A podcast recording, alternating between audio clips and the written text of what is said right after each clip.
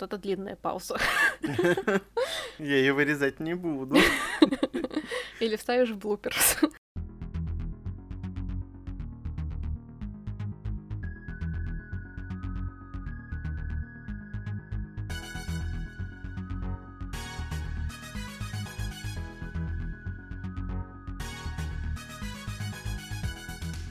Всем привет! Привет!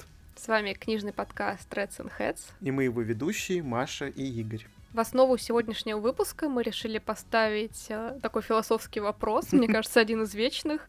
Э, кто виноват, что делать, кому на Руси жить хорошо, и ради чего мы, люди, все человечество, читаем на самом деле. Потому что, надо сказать, что этот вопрос нас с Игорем обоих достаточно волнует, и мы все время стараемся на него как-то по-разному посмотреть.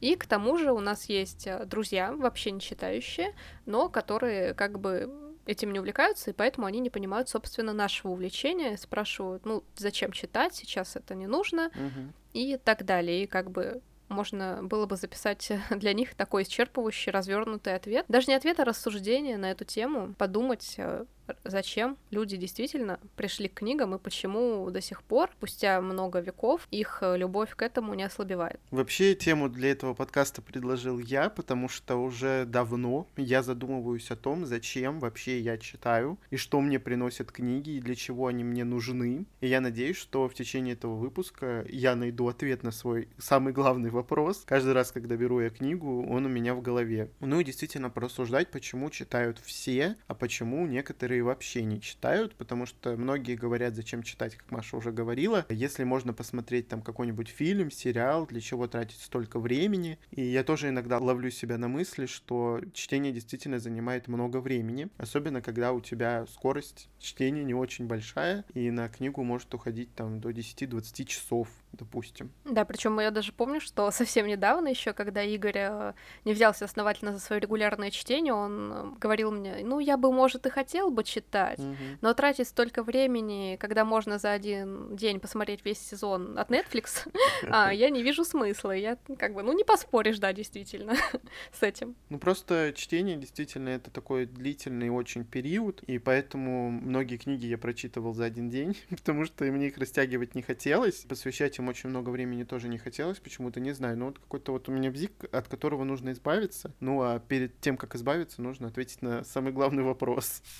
Мне кажется, прежде чем вот мы получим какой-то конкретный ответ более-менее, стоит заглянуть э, к истокам проблем, скажем так, э, к тому, откуда вообще обычно чтение всегда идет, к нашему детству, когда мы впервые изучаем буквы, складываем их в слова и пытаемся учиться читать с помощью наших родителей или уже с помощью учителей, кому как в этом плане повезет, и как, соответственно, с чтением появляется регулярность или же не появляется. В выпуске, посвященному нашим читательским историям, мы рассказывали о том, как у нас складывалось э, с чтением в детстве. И, в принципе, если вы его слушали, то вы знаете, что я как-то быстро научилась читать с помощью своих родителей. И в дальнейшем а, меня эта книга была, что называется, не оттащить, потому что как-то, а, ну, я в это дело втянулась, и мне кажется, я втянулась потому, что мне подбирали достаточно правильную литературу на тот момент, то есть соответствующую моему возрасту. Естественно, я уверена, что никому там в пять лет не пытались подсунуть мастера и Маргариту, не дай бог но все равно это должна быть какая-то, наверное, сказочная литература, способная заинтересовать ребенка, который в таком возрасте невинном, кроме развлечений, в принципе, ничем не занимается, кроме игр каких-то таких литератур, соответственно, тоже должна быть игровой или какой-то увлекательный, как мультфильм, может быть, чтобы, в общем, за этим ему было интересно следить. У меня также с книгами была ассоциация со сказками, потому что, как я рассказывала, моя бабушка мне в детстве часто рассказывала какие-то истории, которые потом сменились книгами, и поэтому у меня, соответственно, был такой хороший набор для ребенка ребенка, который начинает читать. У меня была сказка «Хоббит» из журналов, у меня было собрание волшебника изумрудного города, я помню. Я вообще вот это была моя одна из самых любимых историй. И мне кажется, в принципе, из того, что сами книжки мне нравились, и они были разные, они были с картинками, я как-то в это дело и влилась. И, соответственно, в детстве я читала только вот ради того, что мне было интересно, увлекательно. Это была какая-то игра, за которой ты наблюдаешь, но в которой ты, может, непосредственно не участвуешь, но при этом у тебя перед глазами все равно какие-то яркие картинки красочные, токсичные, угу. а, все равно встают. Но, как уже рассказывал я, у меня были сложные отношения с книгами изначально, и какие-то мне действительно попадались истории, в которые я проваливался, а какие-то бывали, что я считал просто страницу за страницей, смотрел, когда же это дело кончится. И поэтому регулярности, естественно, у меня никакой не было с самого детства. Я к регулярности пришел, по сути, ну, только в 2020 году, и я надеюсь продолжать в том же духе, и чтобы больше мне попадалось книг, которые я проваливался именно, а не следил за количеством страниц, потому что у меня какая-то проблема с этими страницами. Я даже иногда их закрываю пальцами специально, так читаю, держу книгу, потому что постоянно я смотрю на это число, и оно меня раздражает. Я не знаю, но вот надо как-то это убирать. Я так и не понял, зачем просил меня папа читать хотя бы по страничке книжки в день. Вот у меня этот вопрос все время стоял к нему, он вообще никак на него не отвечал, потому что надо, надо. Действительно, чтение развивает у нас там и мышление, и обогащает наш словарный запас, и речь у нас становится лучше. Мне кажется, как-то даже дикцию улучшает, я не знаю, может быть, это какой-то миф, и поэтому читать действительно нужно с самого детства. В любом случае, у меня всегда были сложные отношения с этим, исключительно из-за регулярности и из-за, наверное, моей неусидчивости в каком-то смысле вот над книгой. И то есть, как я сказал, у меня никогда не было регулярного чтения, это были постоянные какие-то перерывы длительные, бывало годами, мне кажется, я мог не читать. Ну, может, я утрирую, конечно, но месяцами точно я не брал книгу в руки, ни одной книги. Я даже не знаю, почему это происходило. Наверное, потому что я так и не понял, зачем мне это нужно. Ну, что касается расширения кругозора, словарного запаса и mm-hmm. вот этого всего, я согласна, но мне кажется, что родители, как правило, такую а, цель обычно не преследуют, потому mm-hmm. что все-таки еще рано для этого слишком. Но по себе я как бы хочу сказать, что, ну, как мне кажется, без ложной скромности у меня так и получилось, что мой словарный запас, в принципе, достаточно большой, и, как мне кажется, речь у меня получилась поставлена, несмотря на то, что я вслух э, не люблю читать, мне комфортнее читать про себя, скажем так. Может быть, количество прочитанных книг действительно сказывается, может быть, э, это также повлияло в целом еще на что-то, не знаю. Но, как правило, если ребенок научится читать рано, то в дальнейшем ему легче в школе, как минимум, хотя бы по двум предметам, по русскому языку, ну, литературе, ну, да. ну и в целом целом как-то он до прихода в школу привыкает к тому, что нужно читать что-то хотя бы. То есть учебники у нас все в формате книг, поэтому а, чтение параграфов, возможно, у детей, которые не учились читать дома, приводит их в ужас. в то время как дети, которые с этим знакомы, они как-то, ну, надо, значит, надо, прочитаю. Это будет не так интересно, но, к сожалению, школьные годы остались очень давно позади у нас. Я уже а, мало что помню из того времени, mm-hmm. а, но на самом деле, мне кажется, в первую очередь стоит обозначить, а, что у каждой литературы, как мне опять-таки кажется, есть своя функция. И у детской литературы это, скорее всего, исключительно развлекательная, плюс mm-hmm. это функция возможности показать ребенку а, взрослую жизнь, в которую он рано или поздно войдет, показать какой-то пример. Вот очень многие не любят а, говорить, что книги нас чему-то учат и mm-hmm. так далее. Но мне кажется, с детской литературой это именно так и работает, потому что я вспоминаю какие-то книги, которые я читала в то время, например, я читала такую сентиментальную литературу классическую для детей. Ты тоже ее читал, кстати, потому что ты читал «Таинственный сад», ты говорил об этом в читательской истории. Да. И, например, вот книги этой серии, они все про девочек, э, про школьниц детского возраста, скажем так, которые пережили какой-то тяжелый случай, учатся жить, скажем так, э, в реальном мире после трагедии или после чего-то еще. И, как правило, вот я замечала, что в конце этой книги, таких книг, точнее, из этой серии, всегда а, есть какая-то мораль, которая подразумевает подразумевает, что надо не сдаваться, надо оставаться добрым человеком, угу. надо проявлять там заботу о близких, э, проявлять сочувствие, не вести себя там, скажем, эгоистично, потому что один хороший поступок влечет за собой там все остальные. То есть э, я замечала за детской литературой такое, э, скажем так, это еще воспитательная функция такая появляется. Ну, да. Но мне кажется, это хорошо, когда ребенку такую книгу читают родители, они в конце там, прочитав ее, обсуждают, как ты думаешь, почему вот там Иван Дурачок стал королем тридевятого царства, потому потому что он там всем помогал, и все решили, что он самый добрый. Лучше иметь доброго, чем там плохого, эгоистичного, но образованного короля. Возможно, так. Mm-hmm. То есть я на примере таком очень утрированном и грубом говорю, но это вот что касается совсем детской литературы, на мой взгляд.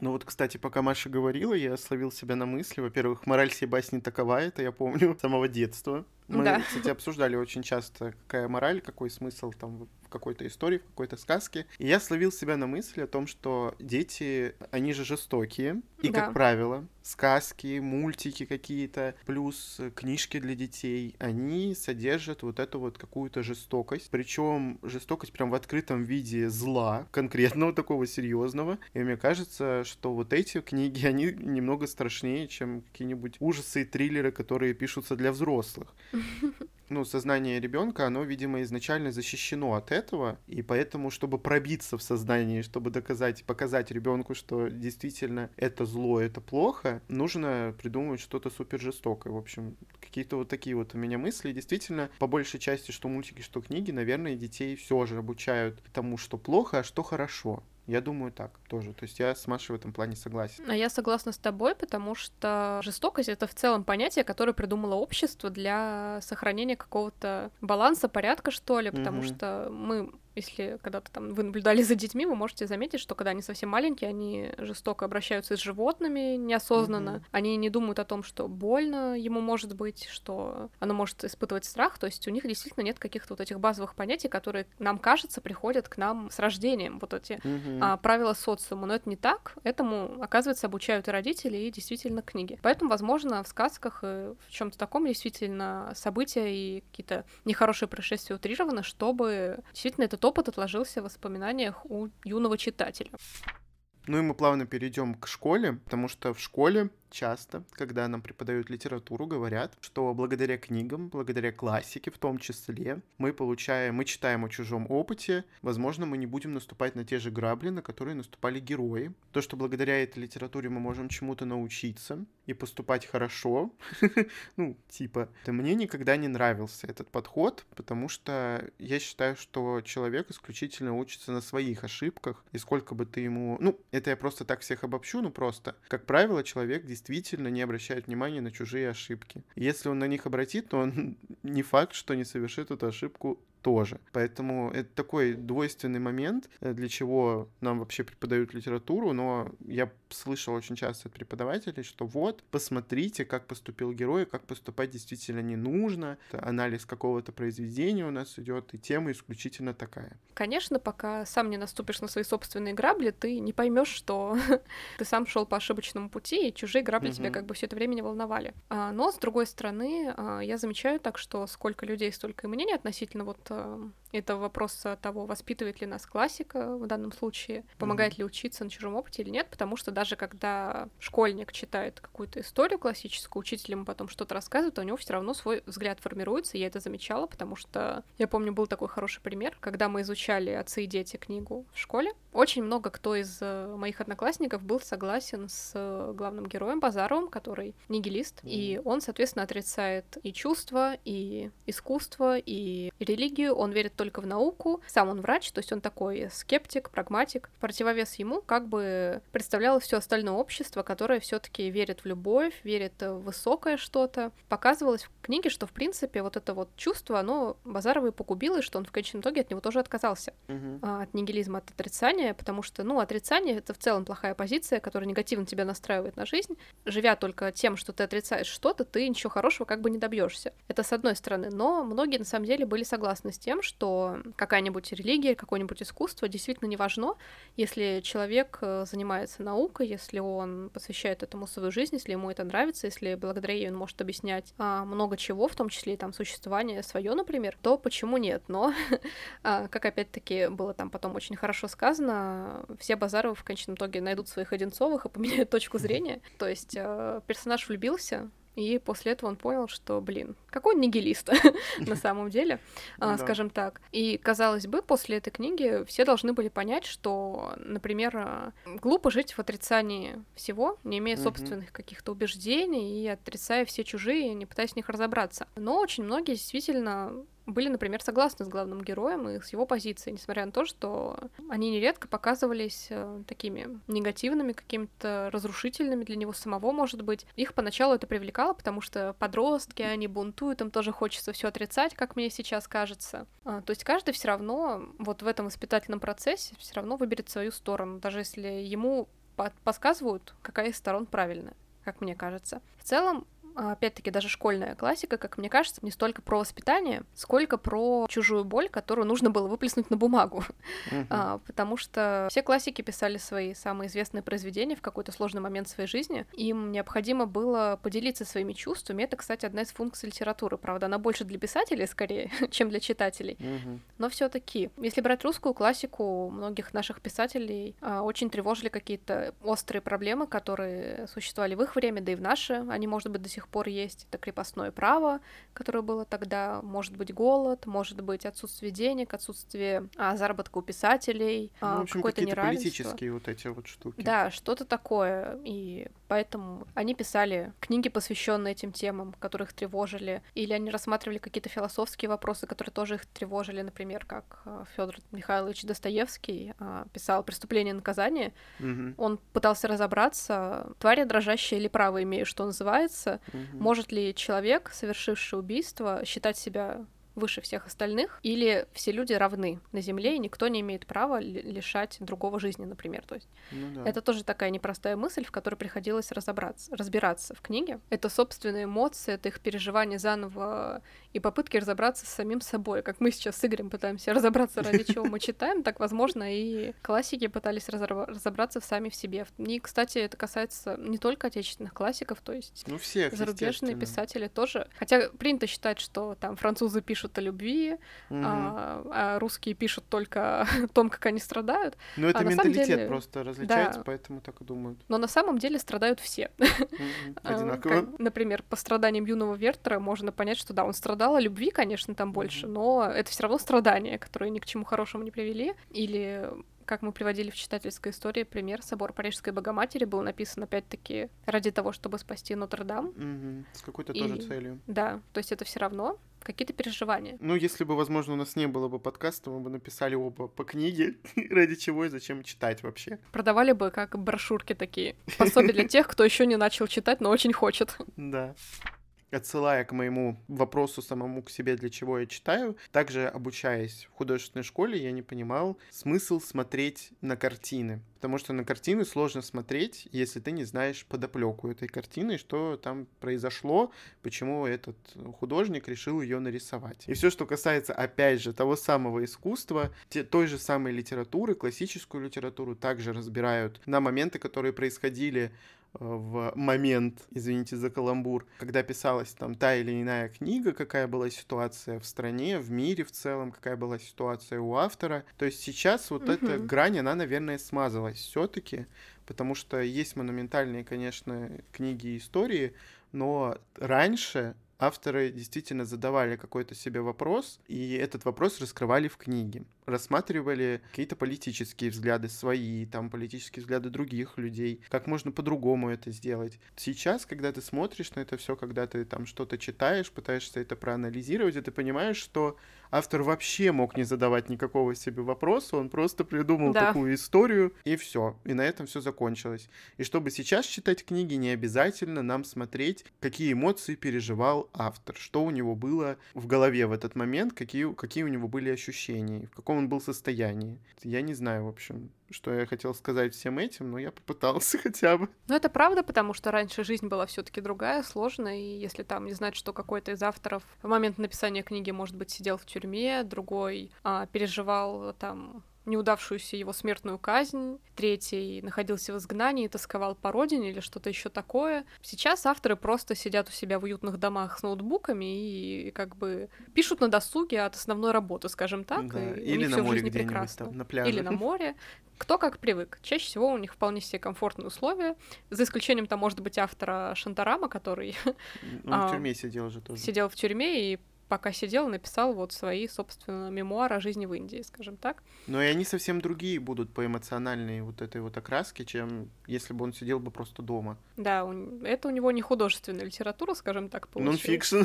Да, можно сказать. Поэтому, да, сейчас чтение современной литературы разительно отличается от вот чтения классической, потому что действительно надо знать и про фигуру автора, и про какие-то события его жизни, поэтому, собственно, видимо, у нас и были в школе уроки литературы, чтобы мы там сначала послушали про автора, его судьбу и так далее, а потом уже, зная все это, приступали к книге. Угу. Возможно, с этой точки зрения, в принципе, этот предмет оправдан и назначен правильно. Как я уже рассказывал в читательской истории, у меня очень сложное отношение с классической литературой, и несмотря на то, что я тут говорил очень много всего э, касательно подоплеки классической литературы и эмоций, в которых писали э, авторы свои книги. И поэтому на школьных уроках литературы, да и в университете там в каком-нибудь а журфак, мы разбираем вот, вот эти вот отношения к жизни авторов и их биографии, так сказать. И когда мы читаем сами, естественно, мы не всегда обращаемся к биографиям автора. Когда мы прочитаем там эту книгу, мы можем вообще не понять, что там произошло, или там не дотянуть какие-то свои личные эмоции касательно этой книги. Ну вот, по крайней мере, я вообще не часто обращаюсь к этому и к современным авторам в том числе. Когда мы сейчас в современности и на досуге читаем какие-то свои книги, все же мы упускаем многие моменты, возможно, и вот книги воспринимаем, какие вот они есть, вот, вот мы их видим а может быть у них есть какая-то подоплека. Мы не в школе, не в университете, поэтому разбирать их и анализировать не будем. Ну, то есть современные истории мы как-то воспринимаем отдельно от их создателей. Да. Поэтому, когда создатели внезапно в Инстаграме потом реагируют на твой отзыв на прочитанную книгу, ты испытываешь какой-то кринж, если честно. Потому что... Особенно еще когда в какой-нибудь такой форме не очень хорош. Да, и автор приходит и начинает с тобой там спорить или что-то еще. Но на самом деле мы тактичны, мы так не делаем, поэтому но такие истории бывали уже. У меня была, например, приятная история, когда я написала отзыв на Лайв Либи на книгу молодого автора, скажем так, новую, и первую его книгу, и я там затронула концовку, что она мне очень понравилась и показалась правильной. Я это написала и мне автор написала в комментарии, что на самом деле концовка должна была быть другая, но издательство уговорило сменить, и если я хочу, она мне напишет в личное сообщение, чем должно быть кончиться. я чувствую себя таким этим а, уникальным человеком, просто VIP, которому доверили тайну мироздания, все дела, и, ну, как бы, мне она написала, и да, то, что придумало издательство, было как-то приятнее, светлее, что ли, чем то, что хотел сделать автор. Не знаю, кстати, правильно это или нет, что предложили сменить концовку, ей это предложили в силу каких-то там коммерческих плюсов от этого больше, больше, но как сделали, так сделали. Это уже, мне кажется, тоже, опять-таки, разговор для отдельного подкаста перейдем к современной литературе. И то, что мы сейчас, как правило, как я уже сказала, как говорила Маша, а, отдельно читаем литературу от персоны, которая ее писала, эту книгу. И часто так говорят, потому что те же авторы сейчас могут высказываться по-разному, у них могут быть разные взгляды на жизнь. И все говорят то, что вот я читаю книгу, это не значит, что я читаю ее из-за какого-то именно писателя или из-за его взглядов, или то, что я эти взгляды также разделяю вместе с ним. Скорее всего, сейчас лучше книги воспринимать отдельно от человека, который их написал, особенно если он ничего не пропагандирует в этих книгах, не пытается свои взгляды всем читателям вбить в голову. Вот. Ну и я по большей части тоже читаю книги, вообще не знаю, кто там этот автор, что он там делает, какая у него сейчас там ситуация, потому что, ну, мне, скорее всего, даже не интересно. Если, конечно, есть человек, который вот прям мне очень нравится и нравятся его книги, я могу что-то про него прочитать, ну а так я никогда перед чтением книги никуда не заглядываю, даже на фотографию часто не смотрю. Я вообще не знаю, как выглядят многие писатели. Ну, ты знаешь, сейчас очень сложно с этим обстоит дело, потому что, с одной стороны, автор, когда пишет книгу, он явно хочет что-то сказать своим читателям или о чем-то угу. рассказать им, а с другой, э, когда все, наоборот, просят, пожалуйста, не думайте, что мнение автора — это равно мнение героя, то есть они говорят абсолютно по-разному, и то, что вот он там рассказал про какого-то нетерпимого злого персонажа, еще не значит, что он сам такой. Вот у меня небольшой ну, да. диссонанс из этого угу. периодически возникает, потому что, ну, как правило, автор же зачем-то это написал, значит, он что-то хочет этим сказать, значит, где-то его мысли там все равно будут проскальзывать, именно угу. сказанные его голосом. Сейчас, как мне кажется, даже стоит э, думать не в контексте того, что хотел сказать автор, а в контексте того, применительно к нам, как читателям, какие истории мы чаще всего читаем, каким у нас угу. тянется рука и какие жанры мы любим, потому что, как мне кажется, сейчас именно жанры могут очень многое о нас сказать, о самих как читателях. Сейчас э, рынок настолько у нас вырос, многие просто, мне кажется, пишут э, и из-за коммерции в том числе, многие да. пишут, чтобы угодить читателю, ну, в том числе это коммерция, наверное, тоже относится, и ну могут ну, да. вообще не вкладывать никакие мысли в свои книги, ни, ничего не хотят они сказать, они просто пишут. Вот это вот, и вот это вот, и вот это вот для развлечения привлечения исключительно аудитории. Я не знаю, как было раньше, все же мы, наверное, пришли к выводу, что искусство раньше было создано с какой-то мыслью, каким-то подтекстом. В случае с литературой современной сложно о большинстве сказать книг, допустим, да, что вот они вот несут какую-то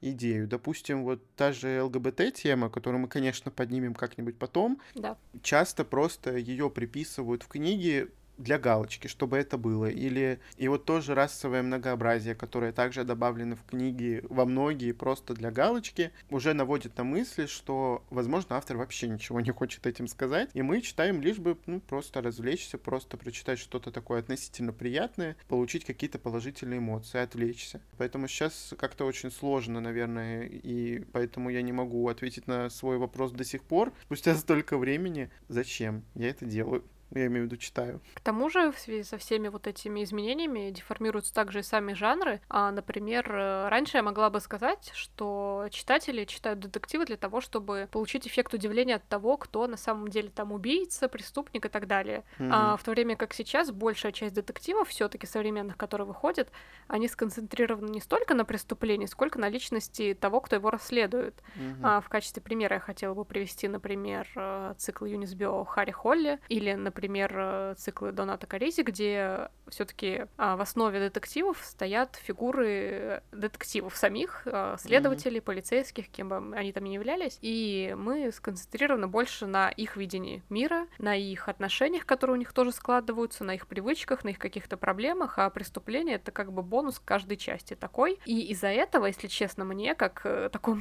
а, человеку, который всю жизнь читал больше классические какие-то детективы, в которых было важно э, восстановить восстановить справедливость, так сказать, мне такое уже не очень интересно читать, потому что, ну, про судьбы каких-то героев я читаю другие романы, не детективы. Мне как-то интереснее про них прочитать э, в отрыве от контекста преступлений, всего такого. Вот эта психология почему-то э, следователя была мне понятна еще с Шерлока Холмса, и мне никогда не нужно было погружаться в такие истории, где ты с этим детективом, скажем так, живешь и все время видишь mm-hmm. мир его глазами. Мне хотелось бы в этом плане продолжать дальше наблюдать за преступлениями, чем чем за сыщиками, поэтому вот для меня функция детектива, так сказать, немножко затерялась, и поэтому я их, собственно, может быть, сейчас и перестала читать. В этом плане, если задавать вопрос, ради чего мы читаем детективы, я бы раньше могла ответить, что мы читаем ради того, чтобы нас удивили, ради того, mm-hmm. чтобы мы попытались сами разгадать, то есть включить как-то, проверить свои способности, включить логику, дедукцию, индукцию, что там еще. Ой, Маша подняла мою любимую тему касательно вот этих вот поворотов разных интересных. Я очень люблю неожиданные повороты, и, как правило, действительно детективы, вот благодаря им я получаю такие эмоции, возможно. Но сейчас, в последнее время, действительно, большая часть детективов направлена именно на личность самого сыщика или, я не знаю, инспектора полиции или адвоката какого-нибудь, в общем, неважно. И с какой-то стороны мне интересно и за этим персонажем понаблюдать, и понаблюдать за расследованием. За расследованием просто исключительно наблюдать, если мне этот персонаж не нравится. А я, когда читаю какие-нибудь книги с э, какой-нибудь загадкой, тайной, неважно, детектив это или нет, но все-таки есть вот эта детективная штука, как э, разгадать просто тайну, не обязательно это какое-то преступление. И я, как правило, стараюсь вообще не думать, что за этим стоит, потому что я люблю вот эти неожиданные повороты, и у меня нету кайфа от того, что я догадаюсь, кто это, что это и зачем это, и как это. Я хотел бы сказать про ту же серию, вот Маша перечислила Юность Био, а, Доната Каризи, которого я читал, я читал у него подсказчика, и там этот цикл получается про Милу Васкис. Там огромное расследование, и постоянно у нас там происходит какое-то движение, но мне в этом детективе исключительно не хватило подоплеки вот самого персонажа там. Мне было просто-напросто скучно, потому что я не был связан с сыщиком. Я, кстати, даже не помню, кто она. Она в полиции работает или нет? Ну, вроде раньше она работала, потом что-то случилось, и она перестала. Да, и, в общем, вот понимаете, я даже не помню, кто она и что она. И поэтому я бы хотел дальше, наверное, продолжить, потому что мне ее личность интересна, но эта личность не раскрыта. И в течение там 500 вот этих вот страниц у нас одно расследование, и мне скучно. Я недавно прочитал «Зов кукушки» Роберта Гелбрейта. Это та же самая наша любимая Джоан Роулинг. И как раз-таки там вот много самого вот этого вот сыщика Корморана Страйка. Ему посвящен весь цикл, и, собственно, там много его размышлений, много его жизни, много прошлого, много настоящего, его отношения там какие-то партнерские с э, его помощником, да, Робин. Мне интересно, когда я знаю, что с героем с этим происходит, потому что мне важно, чтобы этот сынщик мне был интересен, чтобы мне было интересно наблюдать как за ним, так и за развитием вот этого вот детектива, потому что Роулинг как-то зачем-то выбрала такую медленную канву, и как-то, наверное, отсылается с, с какой-то стороны даже классическим каким-то детективом супермедленным английским. И если бы там не было бы личности именно самого сыщика этого, тайного агента, там, я не знаю, как его еще назвать, то это вообще было невозможно было бы читать. И как я понимаю, и уже несколько раз сталкивался с таким, что вот эти вот агенты, которые раскрывают это преступление, как правило, с очень тяжелой судьбой. У них обязательно какие-нибудь тараканы в голове, они какие-нибудь, да. я не знаю, алкоголики,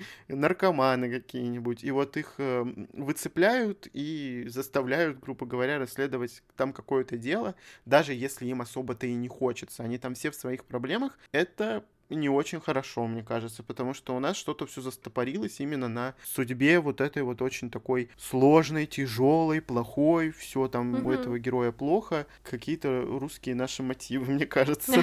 Ну, наверное, это как раз основная причина, по которой мне перестали нравиться современные детективы, потому что я не очень хочу погружаться в проблемы одного какого-то персонажа, в то время как мне хотелось бы, наверное, все-таки следить за преступлениями. В принципе, я так поняла для себя, что мне детективы — это книги, которые мы прочитаем один раз, потому что потом они нас никак не впечатлят поворотами mm-hmm. и так далее.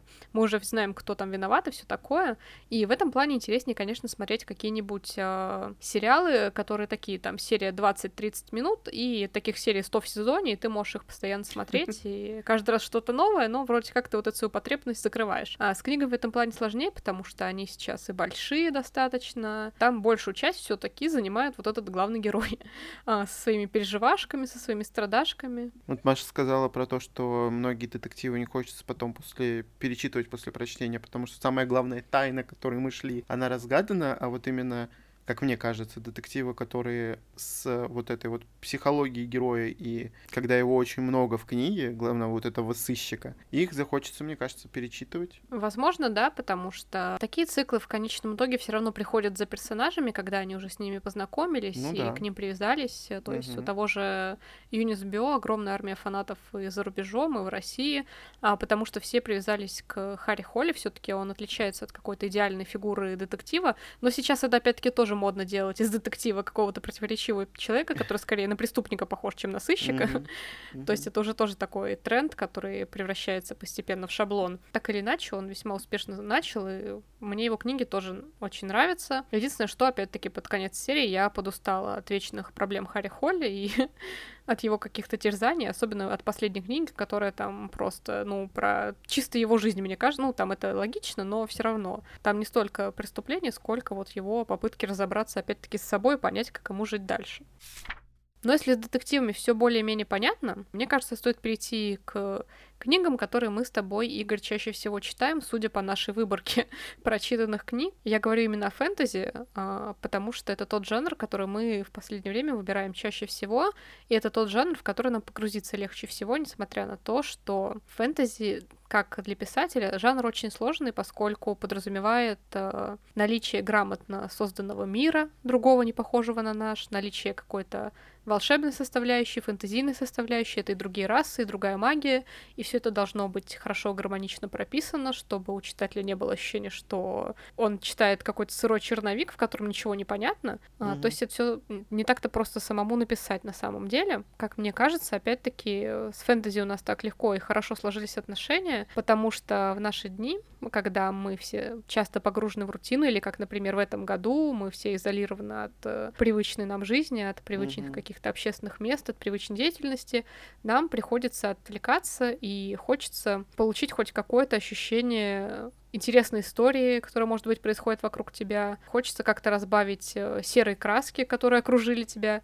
Хочется mm-hmm. погрузиться в другой мир, в другую историю с другими персонажами какими-то интересными, необычными. И вот побыть хотя бы немного участником чего-то вот такого волшебного и действительно сказочного. Ну, вообще странно, да, то, что мы так быстро погружаемся в фэнтези, в какой-то новый мир, потому что он все же новый, он другой, он отличается от нашего, угу. и это сложнее, чем прочитать какой-нибудь детектив, который, ну, да, по сути, да, да про нашу реальность, грубо говоря. Но я тоже очень люблю. Почему я тоже?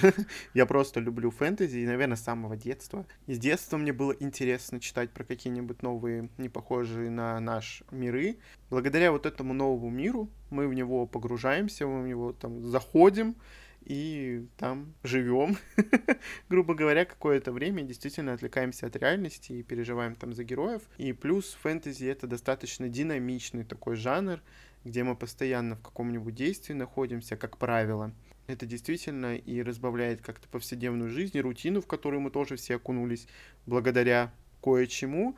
Да. Но сейчас, наверное, жанр фэнтези тоже размазан, как и большинство других жанров. Могут в себе сочетать также много других различных тем, и, допустим, у нас сейчас Young Adult Fantasy идет, где у нас герои, как правило, это молодые люди. А, еще также добавляется какая-то любовная романтическая mm-hmm. линия, и вот это вот все иногда строится вокруг чего-то вот одного. Там, например, какой-нибудь любовной линии, а не из-за мира, там, допустим.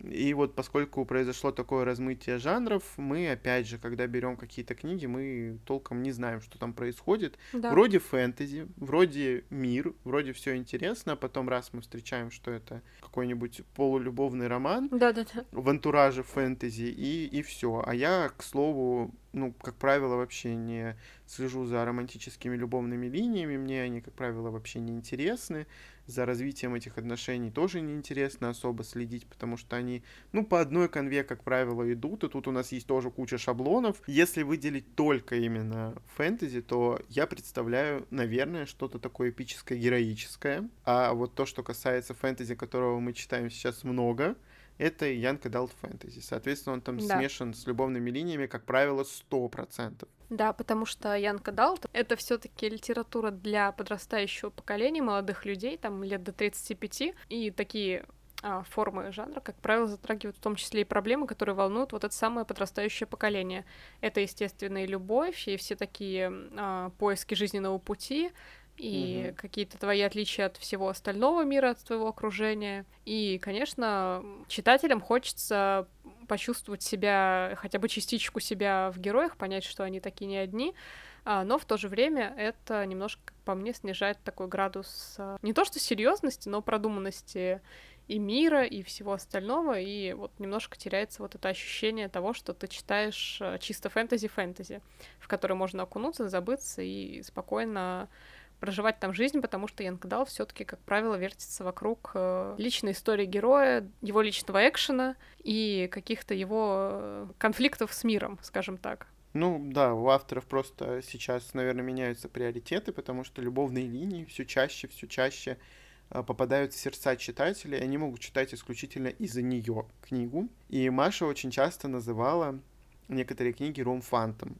в виде жанра Young Adult Fantasy, но поскольку Young Adult, да, как мы уже сказали, как мы выяснили, это написано для подростков, а, естественно, это такой специфический жанр, где любовь, наверное, нужна всегда потому что это и ну, гормоны, да. и все дела, и то есть называть, например, этот жанр ромфантом, допустим, для подростков, наверное, это странновато немножко, а поскольку у нас в этом подростковом возрасте много таких специфических тем, которые поднимаются практически в каждой книге. И там вот какой-то героизм, и какой-то и какая-то эмоциональность, и заносчивость, и в том числе угу. вот эта вот любовь гормоны. Все же это, наверное, young adult fantasy, а не rom-фант, Маш. Мне легче всегда было называть какие-то такие вещи с ярко, любов... с ярко выраженной любовной линией ромфантом, как раз-таки потому, что в такой литературе всегда чувствовалась одна ярая функция, которую ну сейчас ну, да. из-за смещения угу. жанров, в принципе, найти сложнее.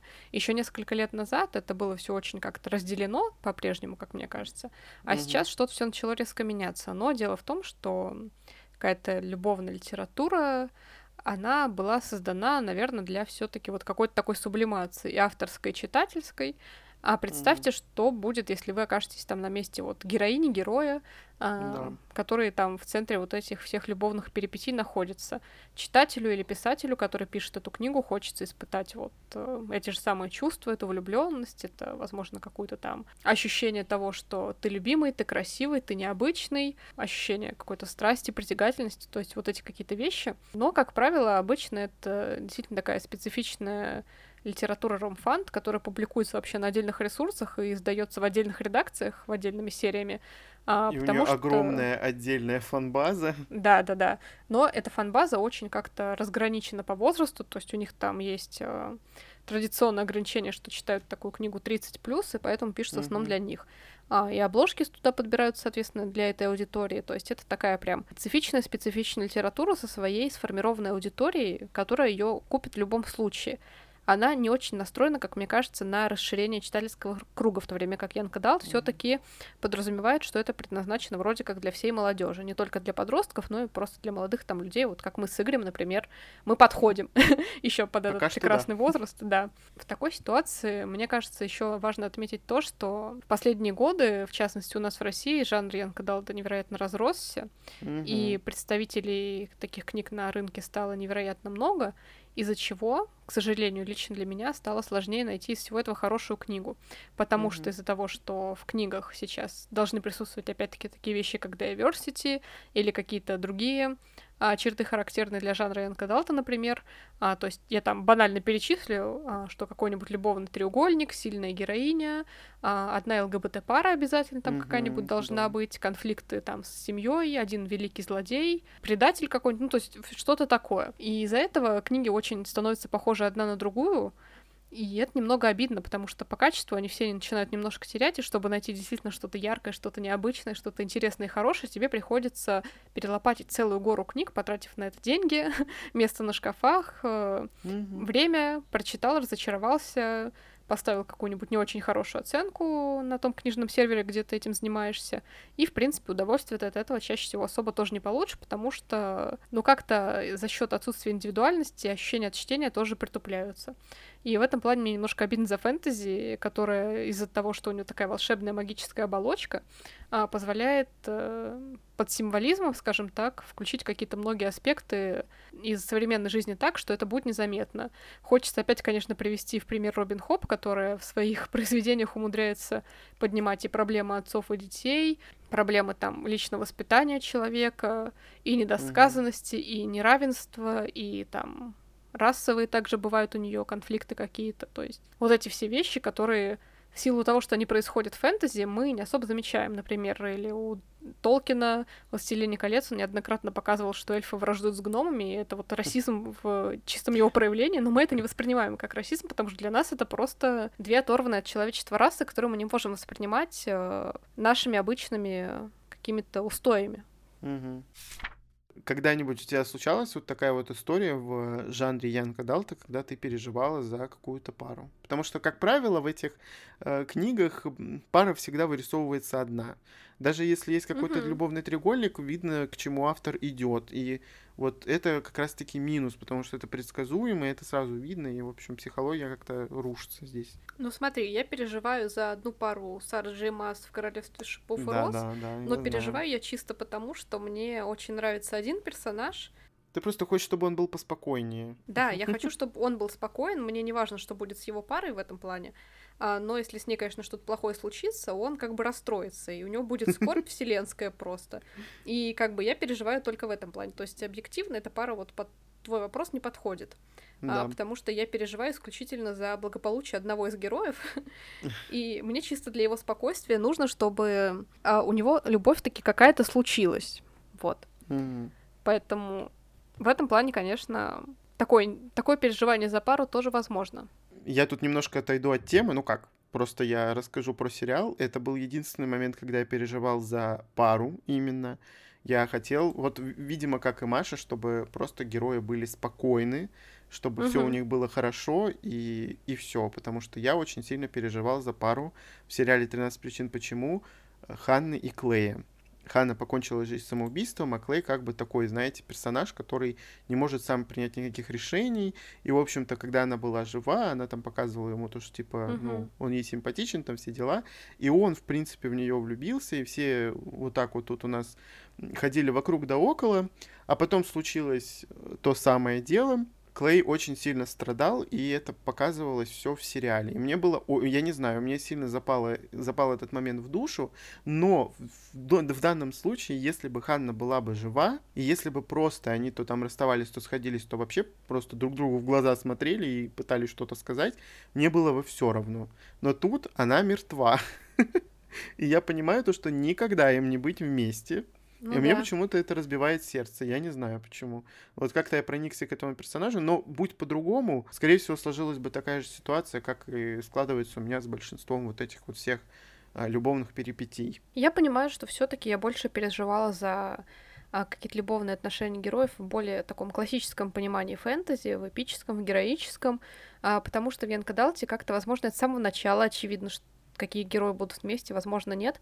Я хотела сказать сначала, что я вспомнила о том, что во второй части «Корона тьмы», которую Игорь еще не читал, к угу. моему большому сожалению, появилась, скажем так, э, пара, за которую я стала переживать. Но опять-таки я переживаю за нее скорее из-за того, что там есть один персонаж, опять-таки с, отпечатком трагедии на своем лице, как это было такая Сара Джейма. сочувственная. Да, что просто мне опять-таки хочется, чтобы у него наладились отношения с его а, парой чисто в силу того, чтобы он был спокоен. То есть как-то мне вот почему-то вот это комфортное состояние одного героя, его счастье важнее, чем их э, совместное как бы проживание с его половинкой. Не знаю mm. почему. Возможно, еще потому, что эти любовные линии, кстати, чаще всего неинтересно как-то прописаны, то есть там нет каких-то прям ярых конфликтов, либо ты просто понимаешь, что ну по закону жанра они будут вместе. Мы какие-то уже с тобой стали, видимо, это такие ворчливые читатели. Мы так немножко проговорили про разные жанры, про классическую литературу, про то, как писали раньше и зачем это читали. И у меня к тебе, Игорь, такой вопрос. Удалось ли тебе разобраться все таки в этой теме? Зачем ты читаешь, понять это?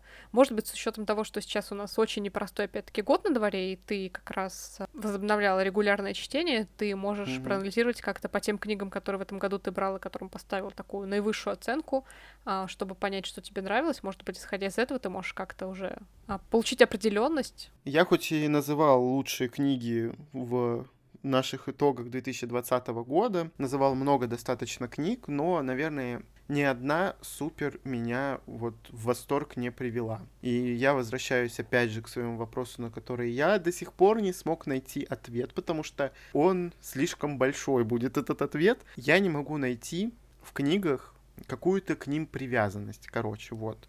Что я хочу сказать? Сейчас будет очень длинный, мне кажется, мой монолог. Начнем с того, что сам процесс чтения мне не приносит удовольствия. Это раз. К Маше потом будет вопрос тоже еще один.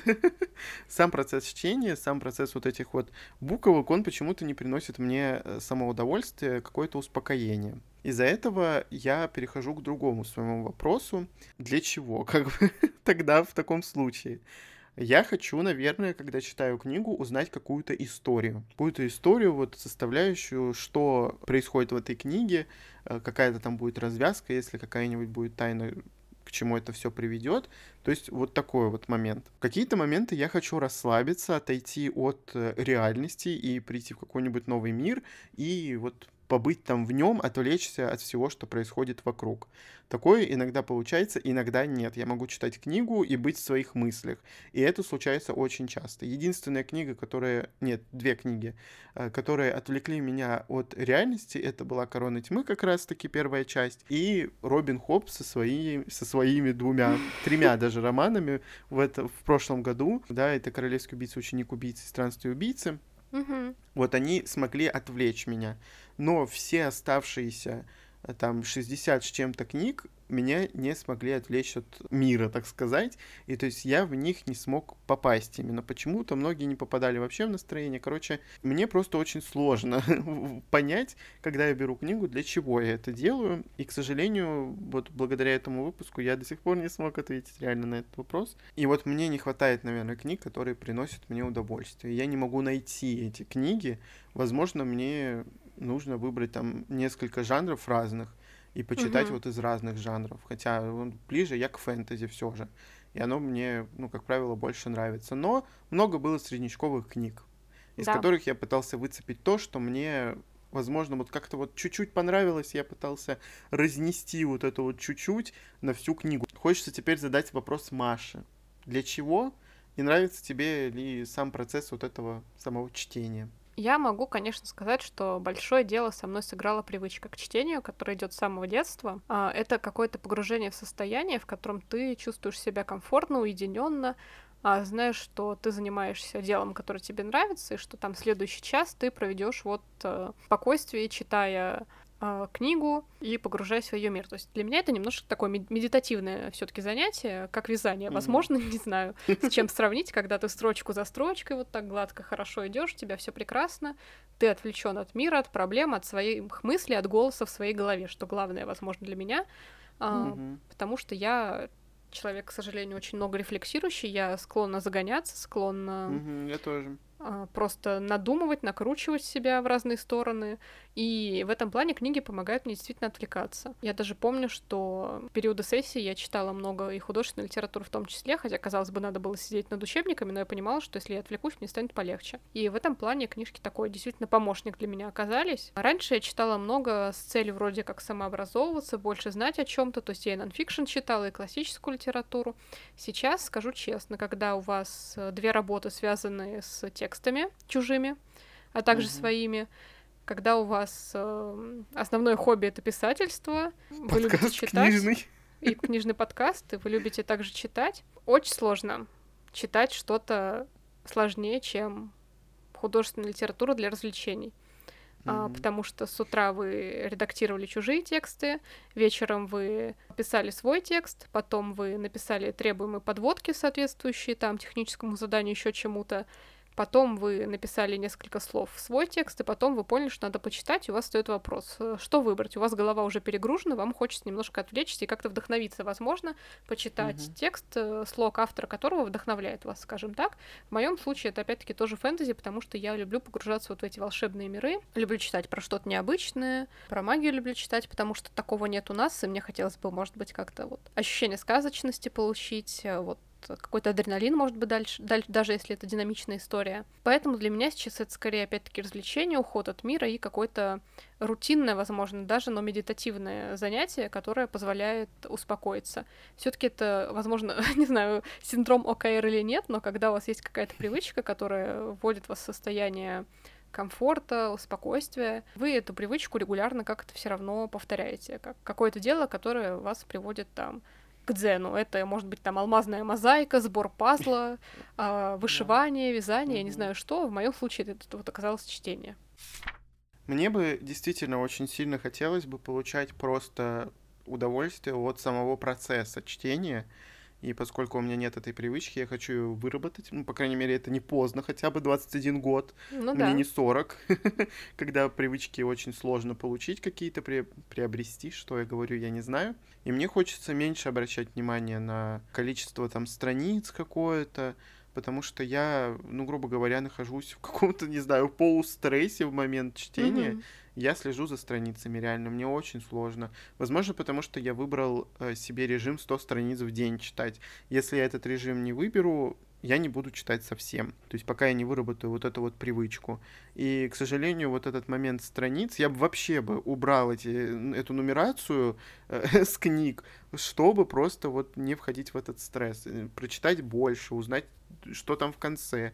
И, в общем, это сложный момент, в котором мне хочется разобраться и реально просто брать книги и читать их просто чтобы читать. Потому что у меня есть много знакомых, которые э, читают просто потому что они вот просто читают. Как это объяснить, я не знаю. Они могут читать на чем угодно. Электронные книги, какие-то книги от э, других людей, там, знакомых, родственников, берут, прочитают, отдают им обратно. Я вот, я вот не понимаю, у меня какое-то очень странное к этому отношение, и, возможно, меня вообще никто не сможет понять, честно, я не могу. Вот мне нужно, чтобы у меня была моя книжка, ее мне ее вот так вот открыть, и все, и начинать читать. Я не могу взять у кого-то другого, я не могу прочитать, взять в электронке, просто чтобы прочитать. Я не знаю для чего. Вот я сам, мне кажется, запутался просто еще сильнее, чем до этого выпуска. Ну, мне кажется, здесь складывается как раз так, что ты все равно себя пытаешься привязать к чтению как-то, чтобы вы с ним в дальнейшем шли вместе. Из-за этого идет, как ты сам заметил, концентрация на страницах. Мгм, а, И, как мне кажется, а здесь надо подходить немножко по-другому. Мне кажется, стоит, э, если ты уж начал э, как-то считать, чтобы вести регулярность, все-таки стоит, наверное, выбирать временной промежуток, сколько времени в день ты готов тратить на книгу. Там, где 100, там будет 200, там ты дочитаешь, книжка закончена, твой долг выполнен, у тебя камень с души, но при Да. этом а, ты не связываешь, ты связываешь это не с процессом, а с просто количеством преод- преодоленных препятствий, как кажется мне, потому что, ну, все-таки там чтение, мне кажется, это там час в день, два в день, ну, то есть что-то такое должно быть, чтобы ты Мгм. точно знал. а, неважно, прочитаю я эту книгу сегодня или через неделю, у меня есть мои там два законные часа в день, когда я ничего не делаю, я наслаждаюсь книгой, все. Но это должны быть два часа каждый день, скажем так. И можешь больше, можно больше. Важно понять, мне кажется, сколько часов тебе комфортно читать, и от этого отталкиваться. Я знаю, что я читаю там а, чуть больше часа в день, потому что я читаю в основном в транспорте. И я как бы не особо парюсь из-за того, что я прочитаю, ну там, например, на толстую книжку я могу потратить всю неделю, а, но я из-за этого не переживаю особо, потому что, ну, дело не столько в количестве, сколько, опять-таки, в пользе вот этого потраченного времени, потому что можно, опять-таки, быстро пролистать 700 страниц книги и Мгм. закрыть гештальт, скажем так, но тебе это как бы, кроме там одного морального удовлетворения на одну минуту, ничего не даст. Важно, чтобы вот эти два часа, или сколько их там, давали тебе перманентно какой-то эффект каждый день. И да, я могу, например, прочитать половину книги, там читать ее три дня, а вторую половину прочитать за вечер. И мне за вечер будет комфортнее прочитать, чем я читаю ее три дня. Понимаешь, вот М- Маше вроде казалось, то, что я там специально что-то могу делать. Нет, я вот просто вчера взял там и прочитал 300 страниц. Вот мне что-то комфортно. Ну, мне ты специально точно больше. можешь, потому что у нас было такое, что ты говорила, ой, мне не нравится эта могу, книга, да. надо прочитать Могу, за вечер, потому мгм. что она бесит. Да, могу так сделать. Потому что она меня... Лучше побесит она меня вот эти сутки, чем она будет меня бесить в течение недели. Зачем мне это нужно? С одной стороны, да, с другой, вот эти часы, они, ну, скажем так, бесполезны по эмоциональному наполнению для тебя. А возможно, и эта книга, которая меня бесит, она мне понравилась бы потом, а я ее прочитал за день. Тут невозможно угадать, потому что все истории разные, все книги разные. И когда ты пытаешься выбрать себе историю, которая, как ты думаешь, тебе понравится, она все-таки в голове твоей начинает э, пытаться приравняться к твоим, может быть, идеальным пунктам каким-то, которые у тебя, может быть, и неосознанно, но есть. И вот это вот э, соотношение идеального чего-то, но несуществующего с э, тем, что ты купил, оно все-таки часто приводит к разочарованию, к сожалению. Но от этого Мгм. сложно избавиться, когда в мире много книг, а тебе нужно из миллиона выбрать действительно несколько, которые ты купишь вот прямо сейчас. Мы будем очень рады, если наши слушатели напишут э, о своих отношениях с книгами. Может Да. быть, они испытывали то же самое, что Игорь, может быть, у них есть какие-то советы для него, потому что это все таки ситуация, в которой не очень просто разобраться, особенно если вы там не можете залезть в голову к человеку или понять его какие-то предпочтения, вкусы, или не можете сформировать, что чтение является для вас. Мы будем очень рады почитать ваше мнение на этот счет. Ну и мы с вами услышимся на следующей неделе. Вы можете слушать наш подкаст на всех подкаст-платформах. Всем пока! Всем пока-пока.